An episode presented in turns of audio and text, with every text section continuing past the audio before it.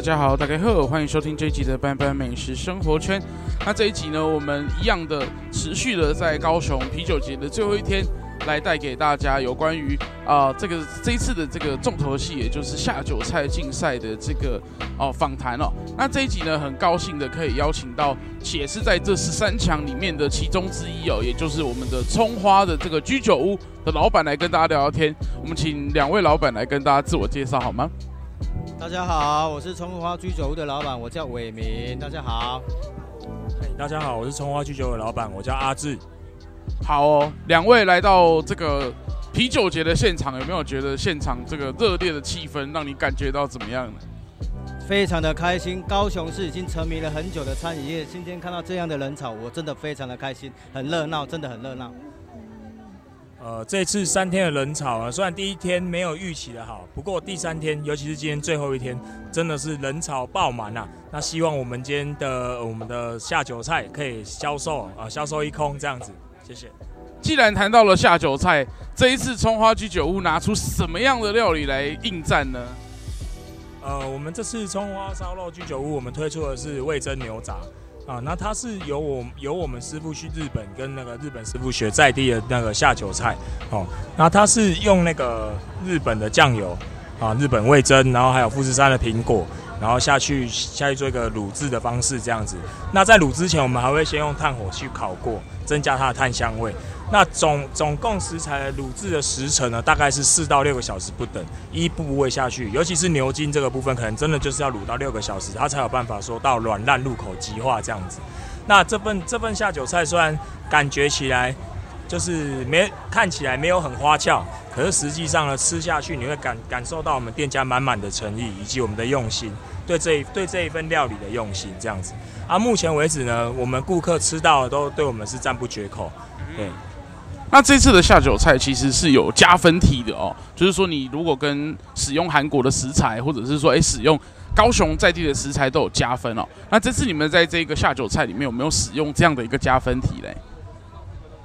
呃，加加分加分题的部分，呃，我们就是有我们的卤汁里面，我们就是有跟那个高雄在地的小农去配合，选用他们的水果下去搭配做做卤汁的部分这样子。然后我们有还有一个蘸酱。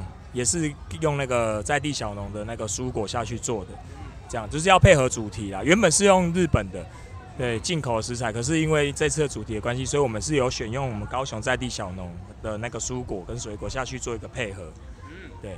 不过呢，葱花居酒屋好像已经开很久了哈，啊，开多久了呢？我也不知道，就请老板来跟大家说明一下，为什么会叫葱花？为什么会有这个？居酒屋的诞生，那为什么这次会来参加这一次的比赛呢？其实呢，我们葱花，我一直在形容说，我们葱花就像是藏在深海里面的鱼一样。然后今天因为借由这个下酒菜这个比赛呢，我不是我们老板是觉得说应该要出头了，所以我们用最华丽的方式熬出水面，让大家可以来来欣赏说我们的创作的菜色啦，还是说让大家来品味一下我们我们店家的用心。那你们店在哪里呢？平常大家要怎么样找到你们呢？呃，我们在高雄市林雅区青年一路二七三号，青年路青年一路二七三号。啊，是哪个葱哪个花呢？呃，葱花其实葱花这两个字其实是很贴切，每个家庭每个料理都会用得到，不管是呃台式、中式、日式、法式，然后其他的各国料理都会用得到。葱花这个食材，那葱花这个食材，我我一直在说，它不只是一个配配料，它它是每一道，诶、不管是米其林啊，还是说在地小吃啊，它就是一个灵魂，灵魂的所在。那为什么我们要取葱花这个名字？其实我们是做家庭式的料理，我想要更贴贴切贴近每一个食客。不过呢，这次在整个下酒菜里面哈，很多我发现都是以炸物来作为这个。菜色了哈，那为什么会打算要用完全不一样的这个方向来跟大家做应战呢？呃，对，刚刚主持人讲的对，就是呃，基本上下酒菜就是要重咸、重口味。那大家基本上会推出的菜色也都是用炸的为主。那我们有考量到这一点，可是原本也是有想说用炸的为出发点，可是我们两个老板讨论完之后，决定拿我们葱花的招牌，就是我们的味噌牛杂，它是用卤的，就是跟别人有一个不一样，也做做出一个跳脱了，让让大家有另外一种选择。哦，原来下酒菜不只是炸物，哦，烤物这样子，原来卤的东西它也是可以很下酒。然后这一道味噌牛杂，确实它在日本居酒屋，它就是一个很标准的一个下酒菜。对，然后在日本是相当受欢迎，只是说在台湾目前，呃，有用的店家，甚至在高雄有卖的店家，可能也只有我们葱花。所以想说，以这个这一份味噌牛杂的独特性，我想说就把它拿出来当做这一次下酒菜的比赛的料理这样子。不过呢，我发现在很多的这个下酒菜里面，都是以这个重口味的这个料理为主哦。那也可以看得到现场有非常非常多的这个摊商哦，就是酒商有这个。来自美国的百威啦，有来自荷兰的这个海尼根啊，有台湾的啤酒啊。你们两位觉得你们的这个味噌牛杂，两个人当然一定，我觉得口味也不太一样。你们最喜欢你们的这个下酒菜配上哪一家的这个啤酒呢？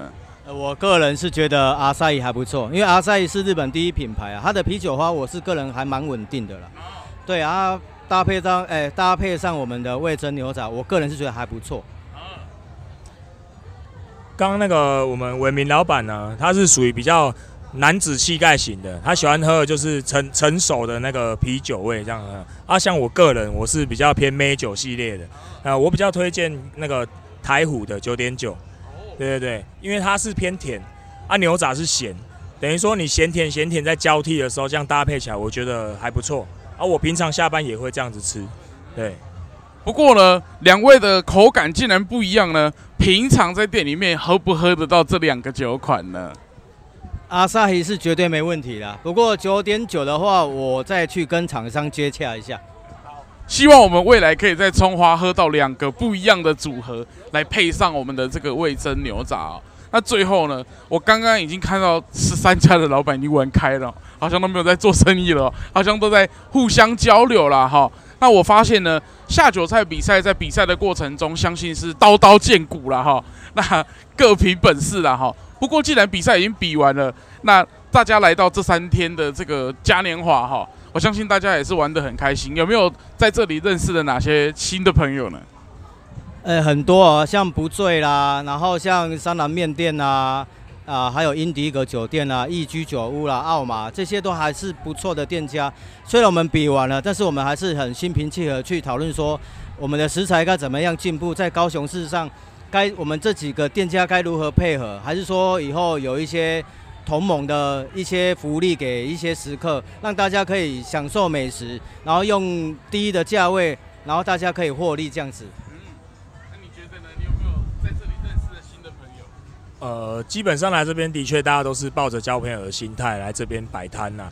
对啊，从一进来开始，我们整个十呃十三间店里面最有活力的就是我们的不醉，我们的阿兰老板嘛哈，以他为一个头，然后我们跟他做一个搭配。其实每个店家其实大大家都有熟，只是说他是我算是这这是目前为止算一个召集人。那之后我们这间这十几间店呢，当然是。呃，可以做一个搭配，然后总召集由我们不醉的老板这样下去，然后我们每一间店都会推出我们自己的菜色啊。如果有喝酒的，我们会自己办一个就是类似像路跑活动这样子，马拉松就是从 A 到 B 到 C 这样子，然后都都吃一点喝一点，吃一点喝一点，每间店都有受惠这样子。哎，目前好哦，借由了下酒菜大赛，我想未来在延伸的活动方面哦，可以敬请期待了哈。这十三家店家会不会有？三家的这个啤酒马拉松了，就让我们拭目以待。那如果你喜欢这一集的节目，相信你也喜欢其他十二集的这些店家的访谈。那每一集每一个老板都有不同的个性。那也欢迎你明年可以来到这个啤酒节的这个活动。也欢迎你，如果是店家的话，也欢迎你来跟他们一起在明年的大赛里面比拼。那今天就谢谢两位。那我们这一集的节目就到这边喽，谢谢大家，拜拜。